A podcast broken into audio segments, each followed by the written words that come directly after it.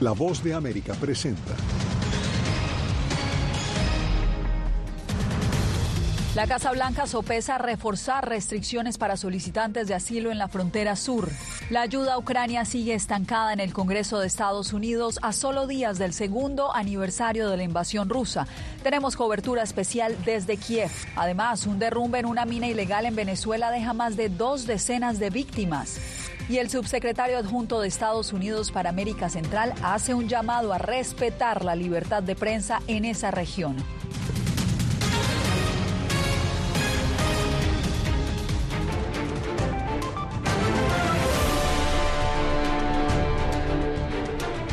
Desde Washington comienza El Mundo al Día. Bienvenidos. La Casa Blanca está contemplando medidas ejecutivas para limitar la llegada irregular de migrantes por la frontera sur. El plan no ha sido formalizado aún, pero ya genera debate ante la posible implementación de medidas similares a las adoptadas durante el mandato del expresidente Donald Trump. Paula Díaz nos acompaña desde la Casa Blanca. Paula, cuéntanos de qué se trata este plan. Yasmín, el presidente Biden contempla emitir un decreto para suspender temporalmente las solicitudes de asilo a los migrantes que crucen la frontera de manera irregular. Esto como respuesta a la masiva llegada de migrantes a este país. La Casa Blanca está considerando implementar a través de decretos medidas más estrictas en la frontera, dijeron a la agencia AP tres personas familiarizadas con las conversaciones.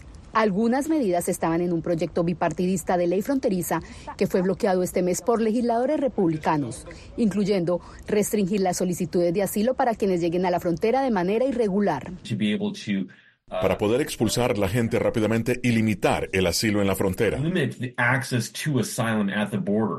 Otra medida que se considera es el cierre de la frontera a nuevas entradas en los casos en que más de 5.000 migrantes por día intenten cruzar en una semana o más de 8.500 lo hagan en el transcurso de un mismo día. Tenemos casos de asilo que realmente tienen fundamento y que tienen evidencias para poder comprobar ah, su miedo de regresar a su país. Al mismo tiempo también vemos casos donde las personas realmente no tienen ninguna evidencia o ningún fundamento y también vemos casos donde las personas realmente no tienen la intención de solicitar el asilo.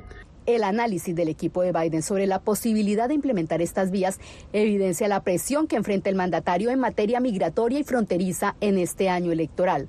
Acciones cuestionadas por activistas proinmigrantes. Solo es algo por razones políticas que va a limitar artificialmente ah, la entrada de inmigrantes, va a dificultar la habilidad de personas a pedir protección y los que... Todavía, todavía no es claro cuándo se concreten estas medidas ni cómo serán redactadas para que sobrevivan las impugnaciones legales. Yasmín. Paula, y justamente esta situación que inicia en la frontera sur se traslada a la ciudad de Nueva York, donde crece la inseguridad en los albergues de migrantes, riñas dentro y fuera del recinto, además de denuncias por acoso en los baños. Tienen en alerta a las autoridades. Ángela González nos tiene el reporte.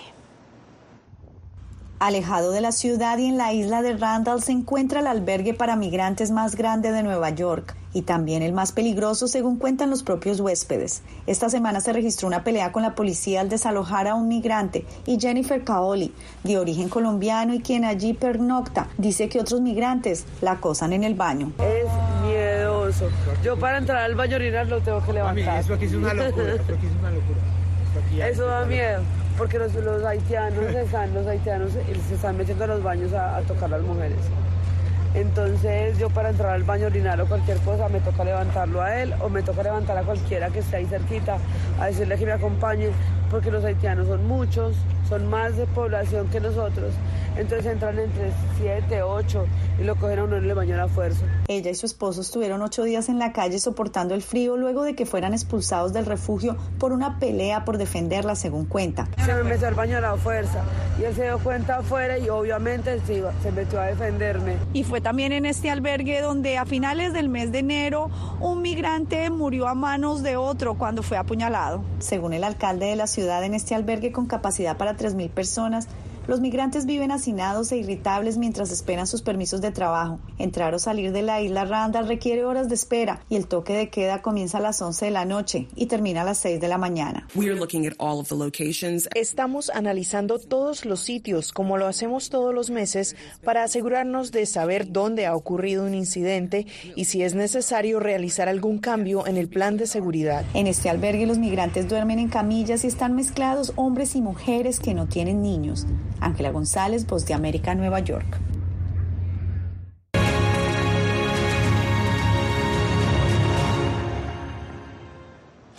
Este 24 de febrero se cumplen dos años de la invasión de Rusia a Ucrania. Por eso la voz de América viajó hasta Kiev.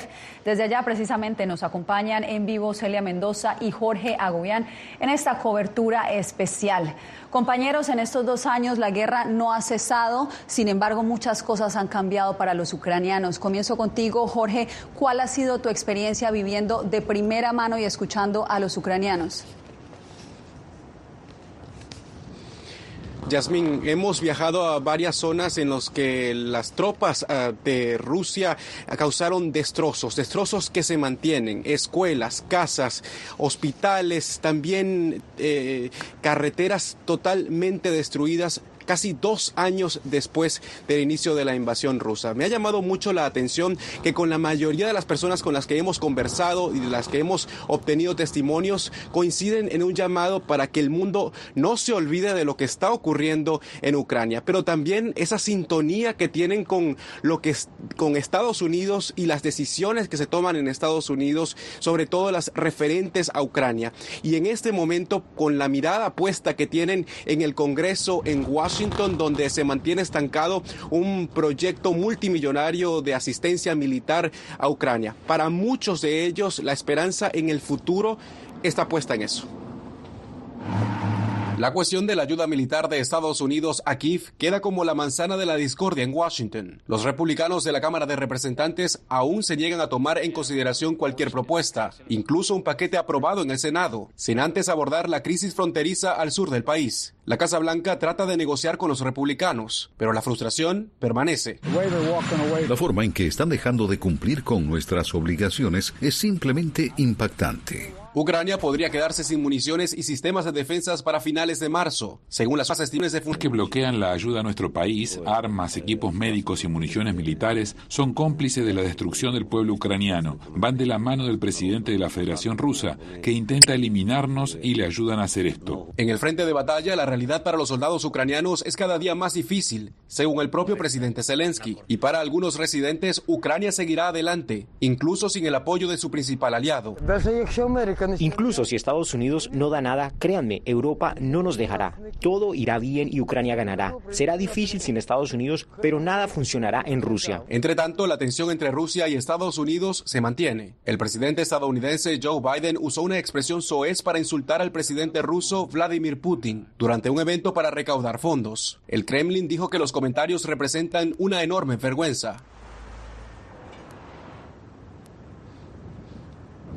La vida aquí en Ucrania y en la capital, Kiev, se mantiene o sigue adelante, así como también esos estruendosos sonidos, las alarmas que suenan una, dos y hasta siete veces en un mismo día, alertando que podría haber un ataque ruso en cualquier momento, lo que lleva a la gente a tomar una decisión de si ir a un refugio o no. Eso es también lo que hemos estado documentando y que también vamos a estar compartiendo en todas nuestras plataformas digitales.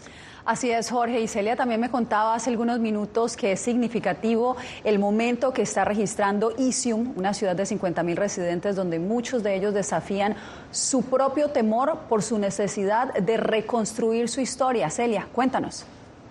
Así es, Yasmín. Esta era la población que tenía antes de la ocupación rusa por más de 160 días. Esta comunidad vio a los miembros del ejército ruso tomar sus residencias, matar a sus vecinos, a sus amigos, ponerlos en fosas comunes. Y este es un sentimiento que desafortunadamente comparten con otros miembros de estas comunidades, inclusive muy cercano aquí a la capital, Estabucha. Por 33 días también enfrentaron esta situación. El dolor lo mantienen y es algo que comparte este país, que sigue adelante en medio de la guerra y que busca reconstruir a pesar de que hay un temor profundo por parte de sus residentes de la posibilidad de que Rusia pueda avanzar. Esto mientras ya se sabe que ha logrado una gran batalla durante los últimos días. Abdika la ha tomado y esto le da fuerza al gobierno de Rusia en su propaganda y desde luego cae la moral de los residentes, pero aún así hay esperanza. Todas las aulas de la institución fueron destruidas, en todas las oficinas, incluso interruptores, enchufes, puertas arrancadas, linóleo fue retirado, baterías y tuberías fueron cortadas. El sistema de calefacción fue completamente destruido. Olena Andrushuk es la directora del Liceo número 11 de Izum, una ciudad que fue ocupada por las fuerzas rusas desde marzo hasta septiembre de 2022. Soldados rusos usaron el edificio como residencia. Algo doloroso para Olena, quien a sus 53 años revela que ha pasado en estos pasillos 43 años como estudiante en el primer grado, maestra, madre de familia y directora. Después de que vimos que todo fue destruido y ahora qué belleza hay en nuestra escuela y los niños vienen aquí. Tomando ahora las clases en el sótano porque la amenaza rusa continúa. Eh, estamos haciendo una entrevista justo con una de las profesoras cuando pudimos escuchar que las alarmas están sonando. Esto obligó a que paráramos un poco nuestra entrevista, pero también muestra la realidad que viven diariamente y la necesidad que tienen de estar en lugares como estos para que los niños puedan estudiar. Nuestro territorio está fuertemente minado. Esto se aplica más a los territorios adyacentes, ríos, franjas forestales, campos, bosques. En la propia ciudad, nuestros trabajadores de emergencia y equipos internacionales de desminado han estado trabajando durante más de un año y ahora la situación es más o menos normal. Sin embargo, el peligro es latente. Durante nuestra visita, un auto pasó sobre una mina, dos personas murieron y una más resultó herida. Es necesario verificar lo que hay en el territorio y en las casas, porque todo fue muy minado. Dos años después de la invasión rusa, esta ciudad todavía tiene las secuelas de lo sucedido aquí. Como pueden observar, hay edificios destruidos y por lo menos 27 mil personas han regresado a vivir permanentemente aquí y asimismo esperan hacer la reconstrucción lo antes posible. No había ventanas en casi todas las casas. Aquí incluso estos apartamentos se destruyeron parcialmente. El año pasado se reparó, se reemplazaron las ventanas, se comenzó a arreglar el aislante. Este año terminaremos el trabajo. Y hay muchas casas en la misma situación. Y sin la ayuda internacional será muy difícil para nosotros restaurar todo esto. Así que, por favor, ayúdenos. Una petición que se mantiene a lo largo de este país que entra en su tercer año en guerra. Y precisamente a esta hora las calles están vacías y esto, Yasmín, tiene que ver con el toque de queda que se ha impuesto desde el inicio de la guerra, cuando empezaron esta nueva normalidad. La capital desde las 12 de la noche hasta las 5 de la mañana no tiene a nadie en las calles a menos de que tengan un permiso especial como lo tiene la prensa. Trágicas experiencias las que han tenido que soportar los ucranianos en estos dos años. Gracias a ustedes dos por recoger esos testimonios. Eran Jorge Agobián y Celia Mendoza, los enviados especiales de La Voz de América en Ucrania. Y usted recuerde que puede seguir nuestra cobertura de nuestros enviados especiales escaneando el código que está viendo en pantalla en unos minutos. Eh, también nos puede seguir estas historias en www.vozdeamerica.com y lo que estamos viendo aquí es es el llamado de la madre del ex líder opositor ruso Alexei Navalny, Ludmila Navalnaya, quien aseguró este jueves que está enfrentando una fuerte presión del gobierno ruso para celebrar un sepelio de su hijo de forma secreta. Ella se niega. El, ex líder opositor Alexei Navalny falleció esta semana en prisión y su cuerpo no ha sido entregado. Entre tanto, en San Francisco, el presidente Joe Biden expresó personalmente sus condolencias a la viuda y la hija de Nalbani. Un derrumbe en una mina de oro en Venezuela ha dejado al menos 16 muertos y más de una decena de heridos. El yacimiento de Bulla Loca operaba de forma irregular desde hace seis meses en el sur del país caribeño. Álvaro Algarra nos amplía. El colapso de una mina artesanal ocurrido el martes en el estado Bolívar, en el sur de Venezuela, acabó con la vida de al menos 16 mineros y dejó heridos otros 11 que trabajaban a cielo abierto en un yacimiento ilegal, según informó el presidente Nicolás Maduro. Y transmito mis condolencias a los familiares y allegados de estas personas que lamentablemente fallecieron en este accidente al desplomarse esta mina ilegal. Karina Ríos, familiar de una de las víctimas, pidió al gobierno apoyo con los equipos necesarios para rescatar a los cuerpos que permanecen bajo los escombros. A el papá de mi hija que quedó tapiado en el día de ayer, trabajando la mina. Fue a buscar el sustento de sus hijos, el sustento de su hogar. Estamos aquí esperando, por favor, que el gobierno nos apoye con helicópteros, aviones, como sea. El activista por los derechos humanos Eduardo Torres dijo que la ilegalidad en las zonas mineras al sur del país está acabando con la vida de muchos venezolanos. Nuestros jóvenes, porque están obligados a irse a la mina ante la falta de seguridad social, de salarios, de empleo.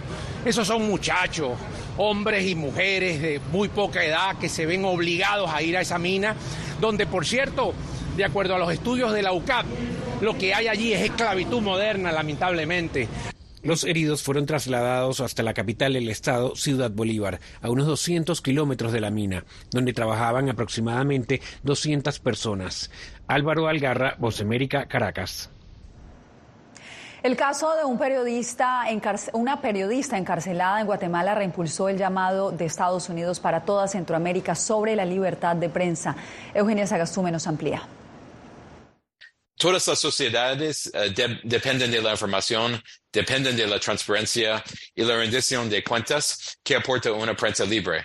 Ese es el mensaje del subsecretario adjunto del Departamento de Estado, Eric Jacobstein, respecto a la libertad de prensa en Guatemala y después de visitar en prisión al periodista José Rubén Zamora. Cuando se encarcela a periodistas, esto menoscaba la libertad de expresión de todos. La preocupación del gobierno de Estados Unidos se da por el retraso del proceso, porque después de año y medio de haber sido capturado, Zamora sigue en prisión preventiva enfrentando dos casos. Uno donde es acusado de lavado de dinero por el cual ya recibió una sentencia que posteriormente fue anulada y un segundo proceso por obstrucción a la justicia por el cual aún está pendiente de determinarse si va a juicio. Hacerle saber a Zamora que los Estados Unidos lo apoya Jacob Stein asegura que las condiciones penitenciarias para el periodista han mejorado tras la llegada del gobierno del presidente Bernardo Arevalo, con quien recalcó se tiene un buen inicio. Tenemos una relación excelente con el nuevo gobierno. Para el analista Edgar Ortiz, el apoyo internacional es un respaldo importante, pero el presidente Arevalo tiene mucho por hacer. La gestión, ya la gobernanza, ya es algo propio del, del presidente Arevalo y es algo que él tiene que definir. El subsecretario reafirmó el respaldo al gobierno en temas de lucha contra la corrupción y seguridad ciudadana. Eugenia Sagastume, Voz de América, Guatemala. La guerra de narcos en México estaría amenazando las próximas elecciones generales de México. Organizaciones alertan sobre su posible influencia en los comicios.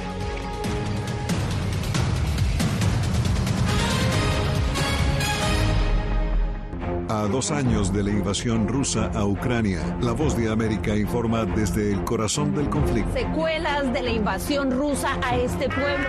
De hecho, es la segunda vez que suena la alarma en el día de hoy. Siga los pasos de nuestros enviados especiales desde Ucrania, Celia Mendoza y Jorge Agobián, muy pronto en una nueva cobertura especial. Tratar de reducir los ataques, en especial de misiles. Aquí desde Ucrania las pueden encontrar en arroba Voz de América en todas nuestras plataformas digitales y redes sociales. La intolerancia es una característica, no la excepción. Periodismo. La prensa libre importa. Una coproducción de La Voz de América y CDN. No puedo mirar hacia otra parte cuando veo lo que está ante mis ojos. Disponible en vozdeamerica.com. Desde las ciudades más emblemáticas hasta los rincones más remotos del planeta. La Voz de América te trae las noticias más recientes. Con una garantía de credibilidad y balance. Como la mayor radiodifusora de noticias de Estados Unidos a la comunidad internacional, te ofrecemos una perspectiva única sobre la realidad de este país, Latinoamérica y el resto del mundo. Ya sea a través de radio, televisión, web o redes sociales, estamos a tu lado en cada plataforma. Llenó de orgullo a su nación conquistando títulos alrededor del mundo.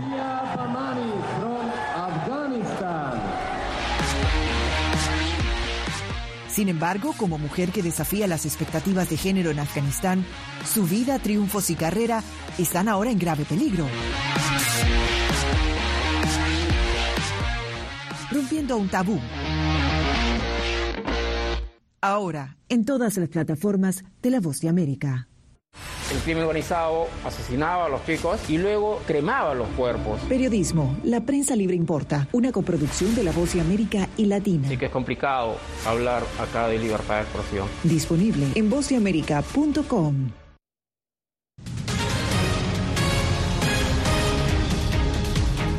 México se prepara para sus elecciones y varias organizaciones advierten sobre el riesgo creciente de que el crimen organizado intervenga en los comicios. Vicente Calderón nos informa que ya ha habido varios casos de violencia política.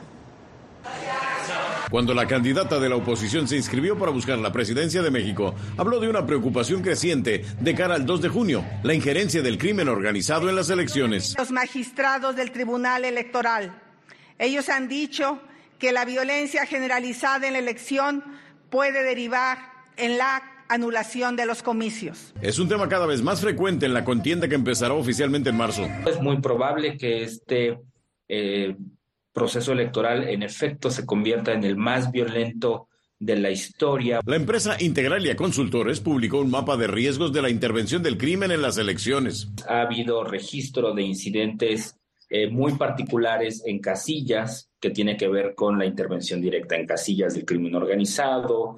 Ubicó a Guerrero y Michoacán, donde distintos cárteles controlan amplios territorios como estados de muy alto riesgo, pero también resaltan entidades fronterizas con Estados Unidos como Sonora, Tamaulipas y Baja California. Nomás eso nos faltaba, ¿no? Después de toda la violencia que vivimos todos los días en nuestras ciudades. La organización Data Cívica contabilizó cinco asesinatos de candidatos o aspirantes a cargos de elección popular tan solo en el mes de enero del 2024 en toda la República Mexicana. 50 ONGs anunciaron que es uno de varios focos rojos. Destacamos los riesgos de la elección ante la presencia o la intervención del crimen organizado. Vicente Calderón, Voz de América, Tijuana. Al volver, el asesinato de una joven hispana se convierte en esperanza para otras mujeres. La historia después de la pausa.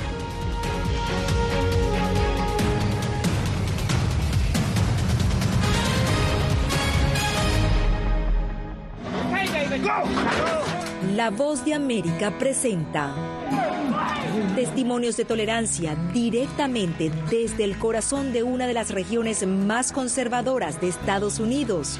Historias de personas determinadas a derribar estereotipos, viviendo de manera auténtica en el hogar de los valientes, encontraron su libertad. Disponible en todas las plataformas de La Voz de América. Nosotros no somos ninguna oposición. La prensa no es ninguna oposición. Periodismo, la prensa libre importa. Entonces hay un poco de tema también de amenazas, ¿no? Disponible en vozdeamerica.com. Desde las ciudades más emblemáticas hasta los rincones más remotos del planeta. La Voz de América te trae las noticias más recientes. Con una garantía de credibilidad y balance. Como la mayor radiodifusora de noticias de Estados Unidos a la comunidad internacional, te ofrecemos una perspectiva única sobre la realidad de este país, Latinoamérica y el resto del mundo. Ya sea a través de radio, televisión, web o redes sociales, estamos a tu lado en cada plataforma. Soy Néstor Aguilera, corresponsal de La Voz de América en el Ecuador. Informar sobre la realidad de un país exige una alta dosis de responsabilidad periodística, más aún cuando las noticias evolucionan a cada instante.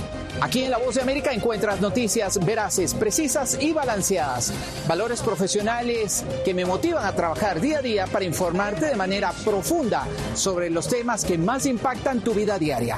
Porque en La Voz de América, la prensa libre importa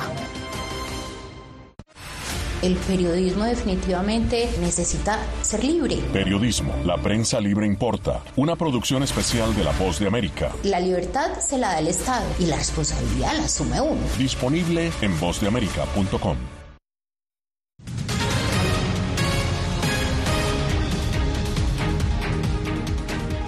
La tragedia de una joven madre inmigrante asesinada para robarle a su bebé del vientre se convierte en esperanza para otras mujeres gestantes. Desde Waukegan, Illinois, Enrique García Fuentes nos presenta la historia.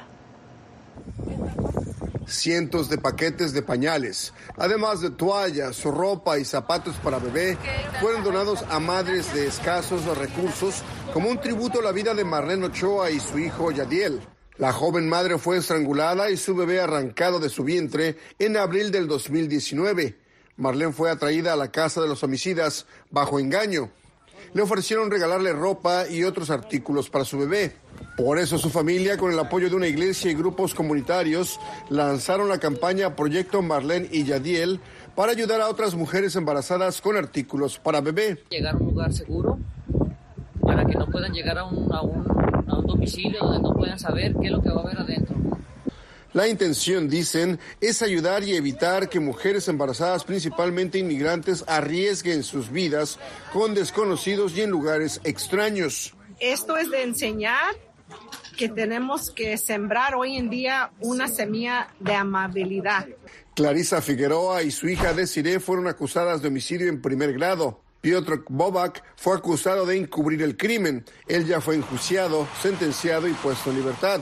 Hace unas semanas, Desiree confesó haber ayudado a su madre Clarisa a estrangular a Marlene para sacarle a Yadiel del útero de Marlene. Ahora Desiree testificará en contra de su propia madre a cambio de una sentencia de 30 años.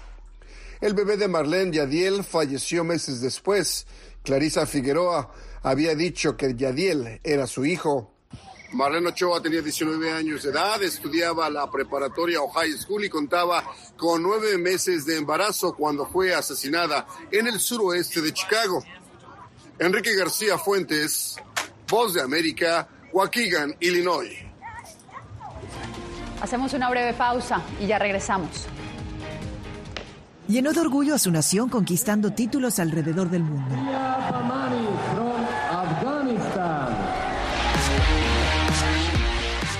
Sin embargo, como mujer que desafía las expectativas de género en Afganistán, su vida, triunfos y carrera están ahora en grave peligro.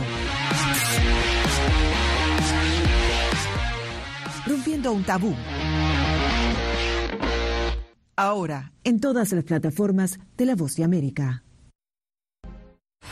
que empiecen a callar a periodistas, que empiecen a callar medios. Periodismo, la prensa libre importa. Una producción especial de La Voz de América. Porque al final lo que está en juego no solo medios de comunicación, sino la democracia de un país. Disponible en vozdeamerica.com. En medio de la guerra, una mujer debe enfrentar su embarazo sola mientras su esposo lucha por defender a su patria.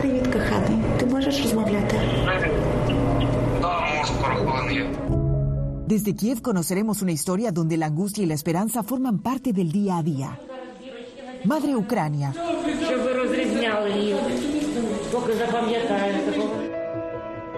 Disponible en todas las plataformas de La Voz de América poder eh, recuperar la libertad de prensa. Periodismo, la prensa libre importa. Una producción especial de La Voz de América. Se ejerció esta profesión con mucho miedo. Disponible en vozdeamerica.com.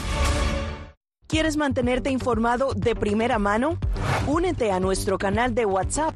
Lo que ocurre en Estados Unidos, América Latina y el mundo directamente a tu celular. Escanea el código que ves en pantalla y conéctate con las noticias para recibir información veraz y balanceada.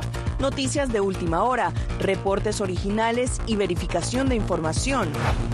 Porque en La Voz de América, la prensa libre importa.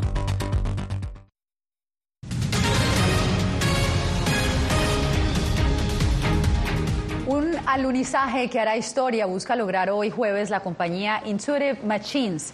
Si logra posarse en la Luna, esta nave espacial robótica llamada Odysseus se convertirá en el primer vehículo estadounidense en llegar a la Luna en más de 50 años desde que lo hizo Apolo 17 en 1972.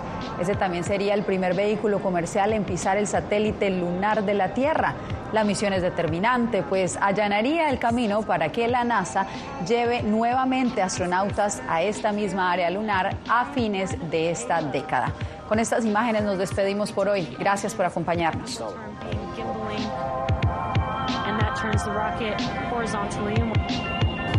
Which is where the first and second stage will separate. And the first stage booster will begin its trip back to Earth. And the second stage vehicle will